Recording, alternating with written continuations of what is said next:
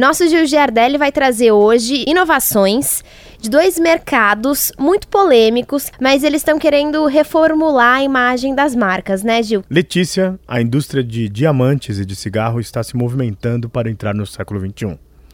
A Philip Morris, na Grã-Bretanha, acabou de lançar um projeto de resoluções de ano novo para que as pessoas deixem de fumar cigarros com fumaça. E eles disseram assim: construímos a empresa de cigarros mais bem sucedida do mundo, com as marcas mais populares e icônicas.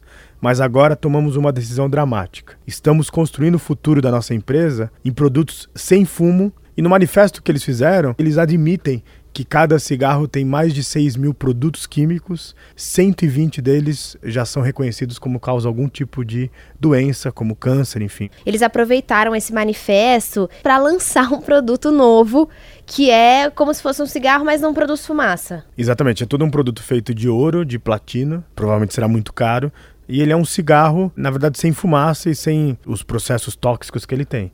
O que eu acho é que essa empresa realmente tomou uma decisão dramática, se jogou no escuro. Será que as pessoas vão querer utilizar esse tipo de aparelho digital? E a gente vai passar da indústria de cigarros para o mercado de diamantes, que também tem alguns problemas e está tentando se reinventar. O grande problema dos diamantes é que eles vinham de locais onde tem guerras deflagradas. Muitos deles em partes paupérrimas da África. E agora eles criaram uma plataforma de blockchain onde todos os diamantes comercializados no mundo, você vai saber de onde veio, qual é a mina, qual o tipo de trabalho que foi utilizado lá. Se for de algum lugar onde utiliza trabalho análogo, né, o que seria a escravidão do século XXI, não vai ser comercializado. E além disso, se por acaso você for assaltado, você vai poder rastrear isso no mundo inteiro.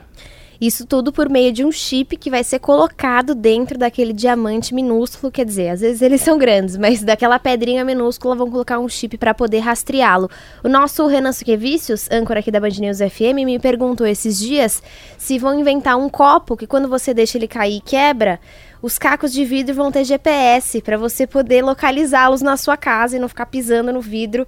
E eu falei para ele que não sabia, mas você me contando essa história, acho que essa sugestão do Renan tá mais próxima de acontecer. Tudo isso você encontra na nossa página Revolução Band News no site da Band News FM.